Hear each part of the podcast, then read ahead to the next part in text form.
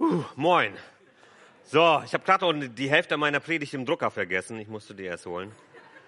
Äh, manche Tage, ich sag's euch, die sind ein bisschen verrückt. Aber das soll uns nicht daran hindern, dass wir heute, und das finde ich großartig, auch von dem, wie der auch der Einstieg gewesen ist von äh, Gesa und Luisa und auch der Text, den wir gerade gelesen haben, dass wir uns auf diese Begegnung mit, mit Gott wirklich auch einlassen wollen heute. Und dass das Schöne ist, dass Gott sich selbst auf den Weg auch zu uns macht und gemacht hat, damit wir ihm begegnen können. Und darum soll es auch in der Predigt heute gehen. Eben um diese Begegnung mit diesem Gott. Wir haben uns die letzten drei Predigten an den Sonntagen ähm, angeschaut, was es bedeutet, eben mit Liebe unterwegs zu sein ähm, und was es bedeutet, dass wir eben diese Liebe auch weitergeben wollen an andere Menschen. Und dann hatte ich überlegt, was kann ich heute Morgen für einen Text vielleicht aufgreifen. Ich wollte noch nicht in die Zeit der Richter zurückkehren, wo wir letztes Jahr stehen geblieben sind. Und da hat mich Gese auf Psalm 86 aufmerksam gemacht. Und dann dachte ich, das klingt gut. Hab mir das angeschaut und ähm, es ist ein wunderschöner Psalm. Und ich war sehr fasziniert von dem Psalm und bin deshalb froh, dass Gesa mich darauf aufmerksam gemacht hat. Wenn euch der Text am Ende nicht gefällt oder sowas, dann könnt ihr Beschwerden bei Gesa abgeben. Das ist okay. Äh, das, das liegt dann an ihr. Das ist schon okay. Aber nein, ich glaube, er wird euch auch ansprechen. Und in diesem Psalm erleben wir einen Dreischritt, einen Dreischritt hin zu einer immer tiefer lebendigeren Beziehung zu Gott. Und das möchte ich mit euch angucken. Und dieser Dreischritt besteht aus diesen drei Punkten, die dort vorne stehen in der Überschrift. Vertraue, bete an, erlebe. Der Kreislauf einer immer lebendigeren Beziehung zu Gott. Vertraue, dich Gott an, bete ihn an und erlebe dann, was passiert. Und ich möchte das mit euch heute ein bisschen Stück für Stück auch durchgehen, was wir in diesem Psalm vorfinden. Der erste Schritt ist, vertraue dich Gott an. Vertraue dich Gott an. Wenn wir diesen Psalm als Ganzes lesen würden, wir haben jetzt nur einen Ausschnitt davon gehört, dann würdet ihr erleben, wie hier David sich ganz vertrauensvoll zu Gott hinwendet. David ist sowieso einer der, die, der faszinierendsten Persönlichkeiten im Alten Testament, mit einer unglaublich tiefen, lebendigen Beziehung zu Gott. Und wir sehen das vor allem in den Psalmen. In den Psalmen haben wir einen Einblick in das Herz Davids, wo wir ganz tief auch seine Gefühle auch erleben dürfen, etwas, was sehr ungewöhnlich ist. Äh, dass Menschen so tief Einblick in ihr Herz hineingeben. Und eben in diesem Psalm sehen wir auch, wie er sich immer wieder auch, auch in diesem Psalm alleine schon, wieder und wieder direkt an Gott wendet. Ich habe hier mal ein paar Beispiele rausgebracht, äh, rausgearbeitet, um das mal deutlich zu machen. Gleich in Vers 1 fängt er damit an, sagt, Herr, hab ein offenes Ohr, antworte mir. Herr, hab ein offenes Ohr, antworte mir. Und dann geht das so weiter. Bewahre mein Leben, hilf deinem Knecht. Hab Erbarmen mit mir, mein Herr. Gib deinem Knecht ein fröhliches Herz. Hör auf mein Gebet, Herr, achte auf mein Flehen um Gnade. In meiner Not rufe ich zu dir. Wende dich mir zu und hab Erbarmen mit mir. Zeig mir, dass du es gut mit mir meinst. Viele, viele Stellen alleine in diesem Psalm, wo David sich ganz vertrauensvoll zu Gott wendet. Und manchmal denke ich, dass wir hier aus unserer langen christlichen Tradition vieles aus solchen Texten gar nicht mehr wirklich nachfühlen können, weil wir es gewohnt sind, dass man so mit Gott redet. Das ist gerade wenn man auch christlich aufgewachsen ist, selbstverständlich geworden, dass man Gott als Vater sieht und dass man sich vertrauensvoll zu Gott wenden kann. Wir hören das in den Gebeten hier am Sonntagmorgen und so weiter. Und gerade auch hier in unseren freikirchlichen Traditionen, wo man es gewohnt ist, auch selbst zu Gott wirklich mit eigenen Worten zu beten und, und nicht vielleicht einfach Liturgie zu erleben, die im Gottesdienst dann auch passiert. Ist das etwas, wo wir denken, na ja klar, ne, so redet man halt mit Gott. Das ist normal. Aber dann müssen wir uns vor Augen führen, dass hier David tausend Jahre vor Jesus gelebt hat. tausend Jahre vor Jesus, 3000 Jahre vor unserer Zeit heute. Und damals, damals hat kein Mensch so mit Gott geredet. Das war vollkommen unüblich, dass man Gott sich so zugewendet hat. Und wenn man heute auch in viele andere Teile der Welt guckt, in andere Weltreligionen, ist das bis heute dort unüblich, so mit Gott zu reden, in dieser vertrauensvollen Art und Weise. Man hatte damals zumindest auf jeden Fall eine ganz andere Haltung im Umgang mit Göttern. Man pflegte keine persönliche Beziehung. Man hatte kein tiefes Verhältnis zu einer Gottheit. Gottheiten waren für die Menschen damals mächtige Wesen, die Unruhe in diese Welt hineinbringen konnten, die mein Leben auf den Kopf stellen konnten, häufig auch verbunden mit Naturgewalten. Die Sonne war ein Gott und der Mond und die Unterwelt und Regen und so weiter. Und wir, die Menschen lebten in Angst davor, was passiert jetzt als nächstes? Wird die Welt morgen noch so sein wie heute? Was wird kommen? Und man musste mit diesen Göttern einen Handel eingehen. Ich opfere dir Gott und dafür tust du mir dann etwas Gutes oder zumindest tust du mir nichts Schlechtes. Man musste Götter entweder besänftigen oder bestechen, damit sie das tun, was man sich von ihnen erhofft hat.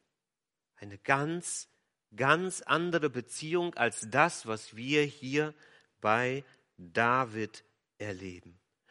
Und um Gott zu begegnen, gingen die Menschen damals entweder in prächtige Tempel oder hatten zumindest Hausaltäre auch zu Hause, wo Götzenbilder auch standen. Und dann mussten sie dort die richtigen Opfer bringen und die richtigen Rituale vollführen, weil man dann erst nur sicher gehen konnte, dass das auch wirklich vielleicht funktioniert. Sehr, sehr viel von dem, wie die Menschen damals mit den Göttern umgegangen ist, war festgelegt, ritualisiert, unveränderlich.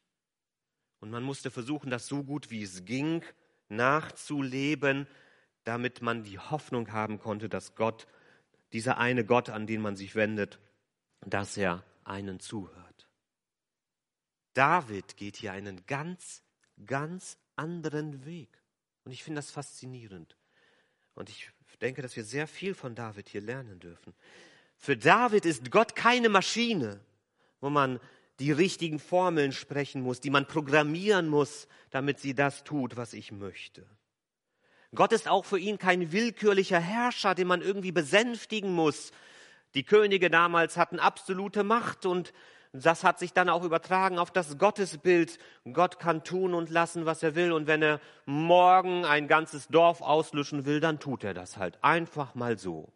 Das waren so Bilder, die eben auch sehr stark präsent waren. So sieht David Gott eben nicht, sondern er vertraut sich diesem Gott an.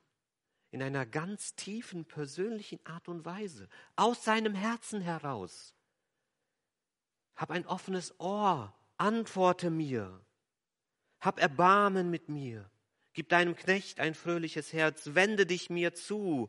Zeig mir, dass du es gut mit mir meinst. Hier spricht jemand zu einem anderen, zu einer anderen Person, die es, mit der man reden kann, an die man sich wenden kann, wo man auch, auch seine Gefühle auch aufmachen kann, auch das, was einem Angst und Sorgen macht.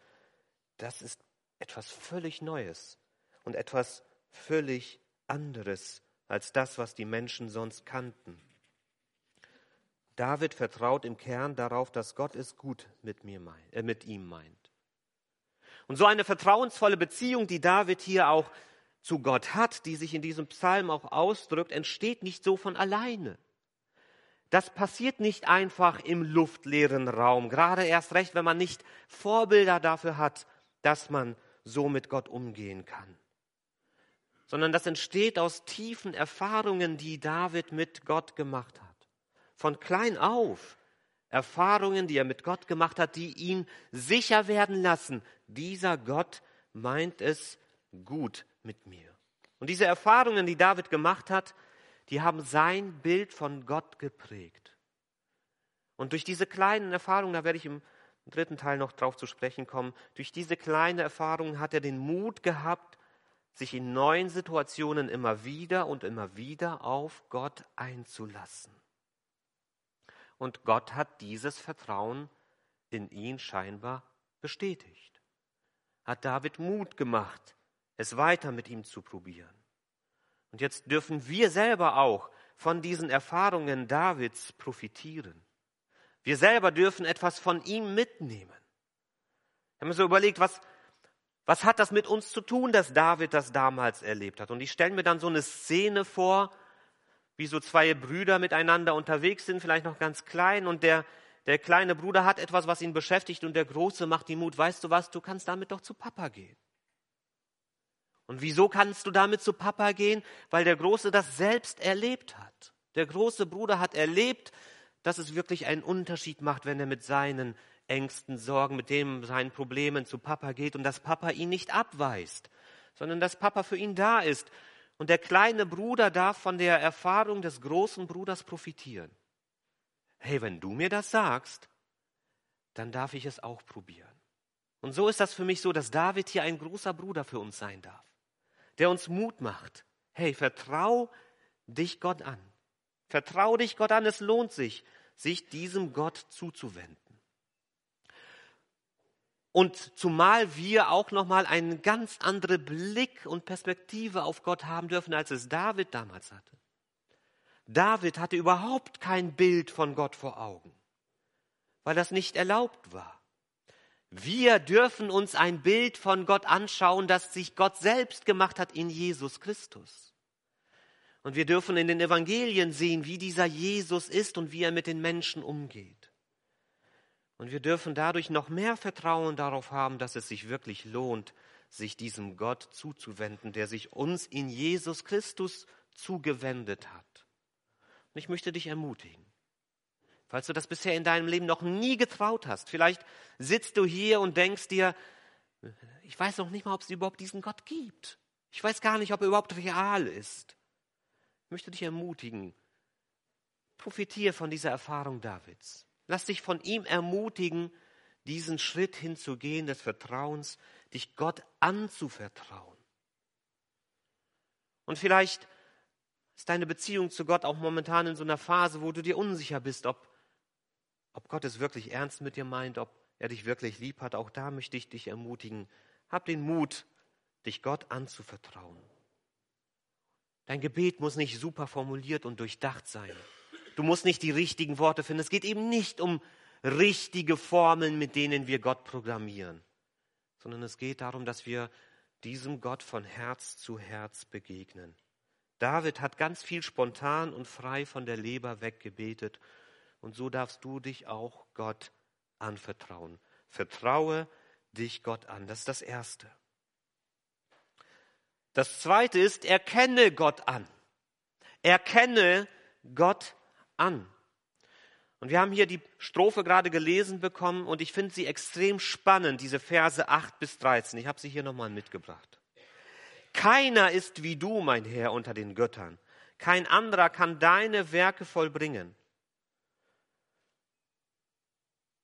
Es kommen alle Völker, die du geschaffen hast, sie werfen sich vor dir nieder, mein Herr, und geben deinem Namen die Ehre. Ja, groß bist du und tust Wunder, du bist Gott allein. Lehre mich, Herr, deinen Weg. Ich möchte nach deiner Wahrheit leben. Lass eines in meinem Herzen wichtig sein, dass ich deinen Namen mit Ehrfurcht begegne.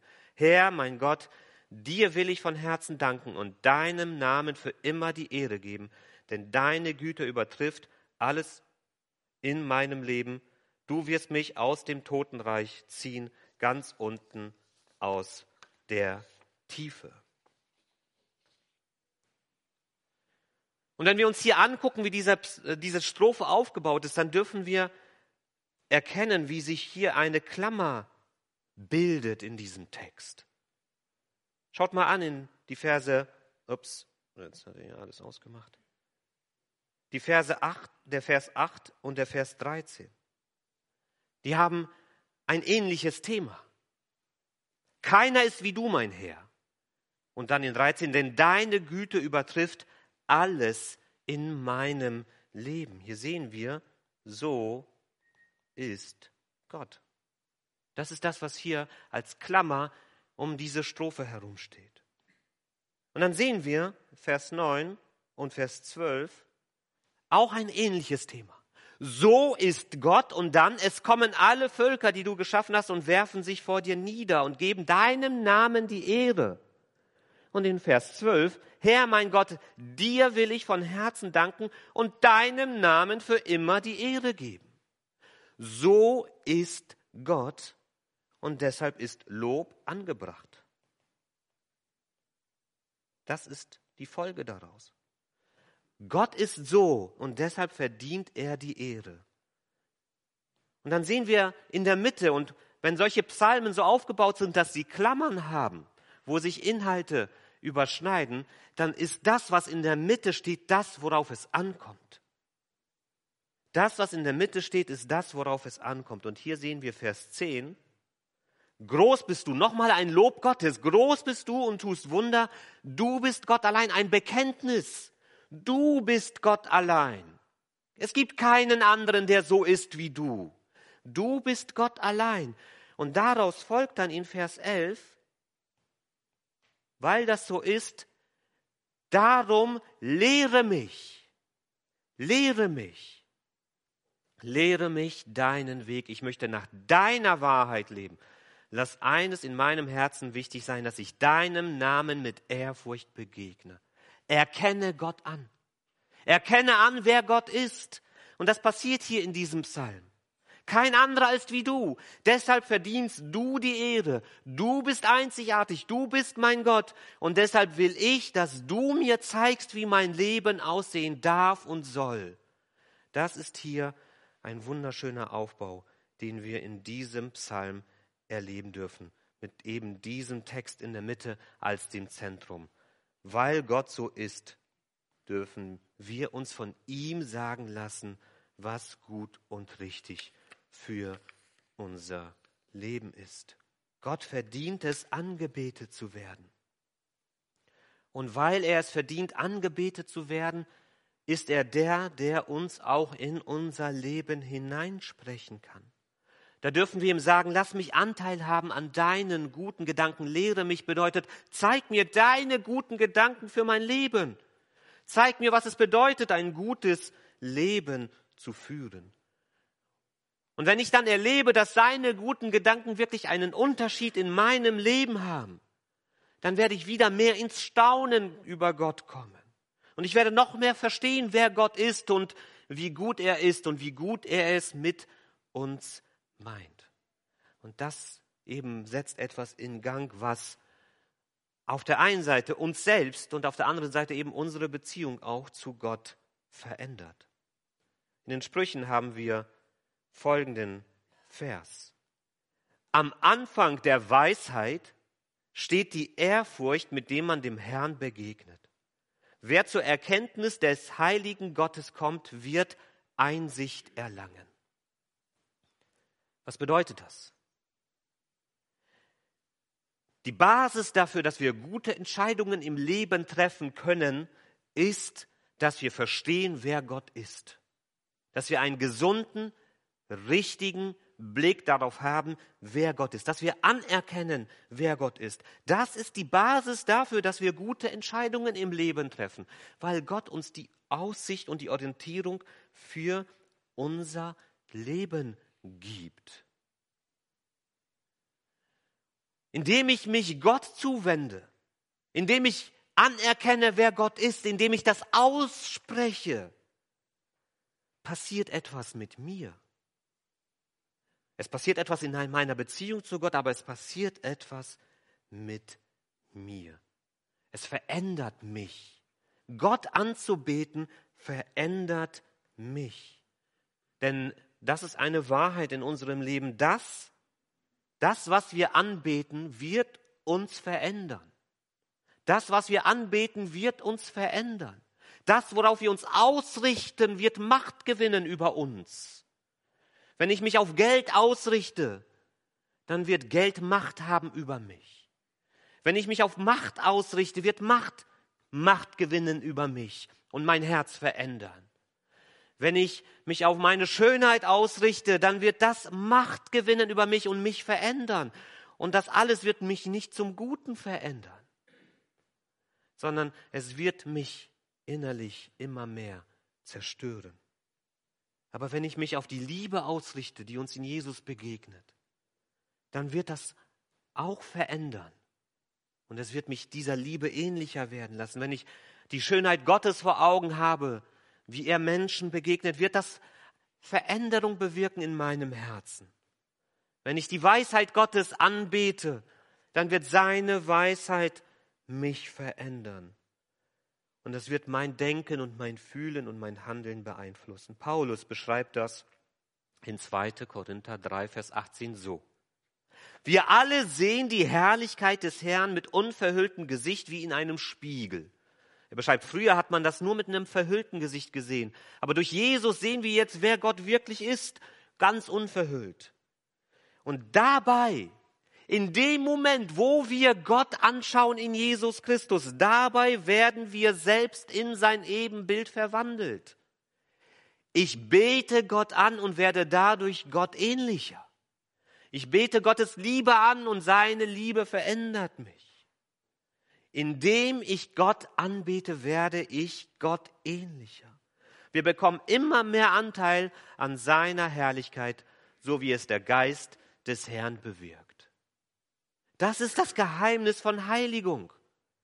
Nicht, dass wir uns abmühen und strampeln und immer mehr tun und immer mehr leisten müssen, sondern dass wir uns einfach nur auf Jesus ausrichten, so wie ich es auch schon das letzte Mal gesagt habe. Und dass wir anerkennen, wer dieser Jesus ist, dass wir das aussprechen, dass wir das eben nicht einfach nur als selbstverständlich hinnehmen, sondern dass wir lernen, das immer mehr zu Teil unserer Anbetung werden zu lassen, dass wir sagen, Gott, du bist, du bist so und so. Und das, das wird uns selbst verändern. Und ich möchte dich dazu ermutigen, Eben dich nicht einfach nur mit Gott zu beschäftigen als etwas, was man am Sonntagmorgen hört und dann nickt man und dann geht man nach Hause, sondern dich mit Gott zu beschäftigen, indem du Gott einfach nur sagst, wer er für dich ist. Indem du das aussprichst. Gott, du bist für mich. So und so, so erlebe ich dich. Und das, das wird etwas mit dir machen. Das wird dich verändern. Das, was du anbetest, wird Macht über dich gewinnen. Es gibt nichts, was wir besser und nachhaltiger anbeten können als die Liebe und die Schönheit, die uns in Gott begegnet. Und dann als drittes, erlebe Gottes Wirken. Erlebe Gottes Wirken. Das ist das, was daraus folgt. Ich vertraue mich Gott an und ich erkenne Gott an und dann passiert etwas in meinem Leben. Zumindest ist das das, was David erlebt. Wieder und wieder sehen wir hier in diesem Psalm das Vertrauen von David, dass Gott tatsächlich einen Unterschied in seinem Leben machen wird. Denn du, mein Herr, bist gut und bereit zu vergeben. Deine Güte kommt zu allen, die zu dir rufen. Denn du wirst mir antworten. Ich habe das doch erlebt und ich weiß, wenn ich mich zu dir wende, wirst du mir antworten. Du wirst mich aus dem Totenreich ziehen, ganz unten aus der Tiefe. Du hast mir geholfen und du hast mich getröstet. Das ist das, womit er diesen Psalm dann beschließt. Du hast mir geholfen und mich getröstet. Erlebe Gottes Wirken. David hat es erlebt. David hat eben diese Erfahrung gemacht. Ich wende mich vertrauensvoll zu Gott. Ich suche seine Nähe. Ich spreche aus, was in meinem Herzen ist. Ich darf meine Worte gebrauchen. Und ich bringe Gott das, was mich beschäftigt, meine, meine innersten Gedanken. Ich habe den Mut, das auszusprechen. Und ich habe das Vertrauen, dass Gott es gut mit mir meint. Und dann hat er eben erlebt, dass Gott wirklich wirkt. Vielleicht nicht immer so, wie David sich das erhofft hat. Gott ist eben keine Maschine, die wir richtig programmieren und dann kommt genau das raus, was wir möchten. Das ist nicht der richtige Zugang zu Gott. Aber sich dann, aber dann sich darauf einzulassen, auf die Art und Weise, wie Gott dann wirkt, Vielleicht ganz anders, als wir es gedacht haben, aber doch gut. Doch auf eine Art und Weise, die uns in unserem Leben weiterbringt. Gott hat David nicht alle Probleme einfach aus dem Weg geräumt. David musste fliehen vor seinem eigenen Sohn, vor Saul, er war in Höhlen unterwegs, er hat harte Zeiten durchgemacht. Extrem harte Zeiten. Aber David durfte erleben, dass Gott in, in dieser Situation, im Tal des Todes, wo alles finster ist, in diesem dunklen Tal ist Gott an seiner Seite, wie er das dann im Psalm 23 ausdrückt. Nicht, dass die Dunkelheit nicht da ist, aber in dieser Dunkelheit ist Gott an seiner Seite. Du allein bist der Herr, sagt er in Vers 17. Du hast mir geholfen und mich getröstet. Das erleben kann ich nur dann, wenn ich bereit bin, mich auf diesen Gott einzulassen. Ich kann nicht in Vorschuss verlangen von Gott sagen, Gott, erst will ich erleben, wie du wirkst und, und dann werde ich vielleicht anfangen, mich dir anzuvertrauen. Das ist der Schritt des Glaubens, den wir auch ein Stück weit gehen dürfen und müssen. Dass wir bereit sind, um diesem Gott anzuvertrauen, um dann erleben zu dürfen, antwortet dieser Gott, ist er da? Verändert sich etwas durch diesen Gott in meinem Leben? Und vielleicht wissen wir am Anfang noch gar nicht, wer dieser Gott wirklich ist und ob es ihn wirklich gibt. Vielleicht vertrauen wir eben deshalb nur, weil wir sehen, dass andere diesem Gott vertrauen. Und so dürfen wir eben auch als Christen diese großen Brüder für andere sein, große Brüder und Schwestern, durch die andere ermutigt werden, sich diesem Gott anzuvertrauen. Lasst uns das sein und Menschen ermutigen durch unser eigenes Vorbild, dass es sich lohnt, Gott zu vertrauen, dass Gott wirklich da ist und dass diese Menschen das dann selbst erleben und erfahren dürfen. Dass Gott sich wirklich für mich interessiert, dass Gott Wirklichkeit ist, dass er da ist und dass er es gut mit mir meint und dass er einen Unterschied in meinem Leben machen kann und will. Und wenn ich dann, vielleicht nur ganz klein, eine Erfahrung mit Gott gemacht habe, in ganz banalen Dingen. Ich habe es letztens gehört, wie jemand gesagt hat, der überhaupt nichts mit Gott am Hut hat. Und dann verliere ich meinen Schlüssel und spreche ein Gebet und plötzlich sehe ich im nächsten Moment den Schlüssel da liegen. Ob, und dann bin ich irritiert, ob er vielleicht wirklich doch da ist. Genau solche Erfahrungen darf man machen. In kleinen Erfahrungen, ohne zu ahnen, wer dieser Gott wirklich ist, aber dann zu erleben, da ist doch etwas.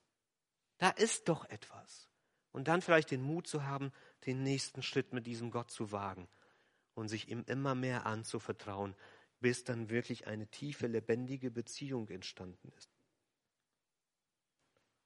Und zu erleben, Gott ist da. Sei es durch ein freundliches Wort von anderen Menschen, die Gott mir in den Weg stellt. Sei es durch Gedanken, die Gott mir gibt, die mir einen Ausweg zeigen aus einer verfahrenen Situation. Das ich bete und auf einmal denke ich, ja, das, das könnte es sein.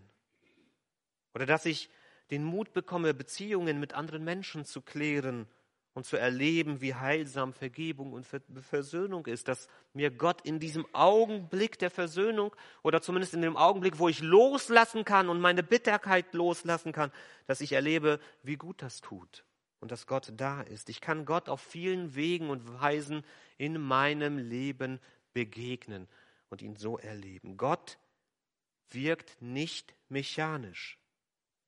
Gottes Wirken ist lebendig und damit auch immer wieder neu und anders. Aber aus jeder dieser neuen und einzigartigen Erfahrung darf neues Vertrauen entstehen und ein neuer Anreiz, mich diesem Gott anzuvertrauen. Und so darf ich dann immer wieder Gott neu und tiefer und weiter und größer kennenlernen erlebe Gottes Wirken. Vertraue, bete an und erlebe. Das ist der Kreislauf zu einer immer lebendigeren Beziehung zu Gott. Amen.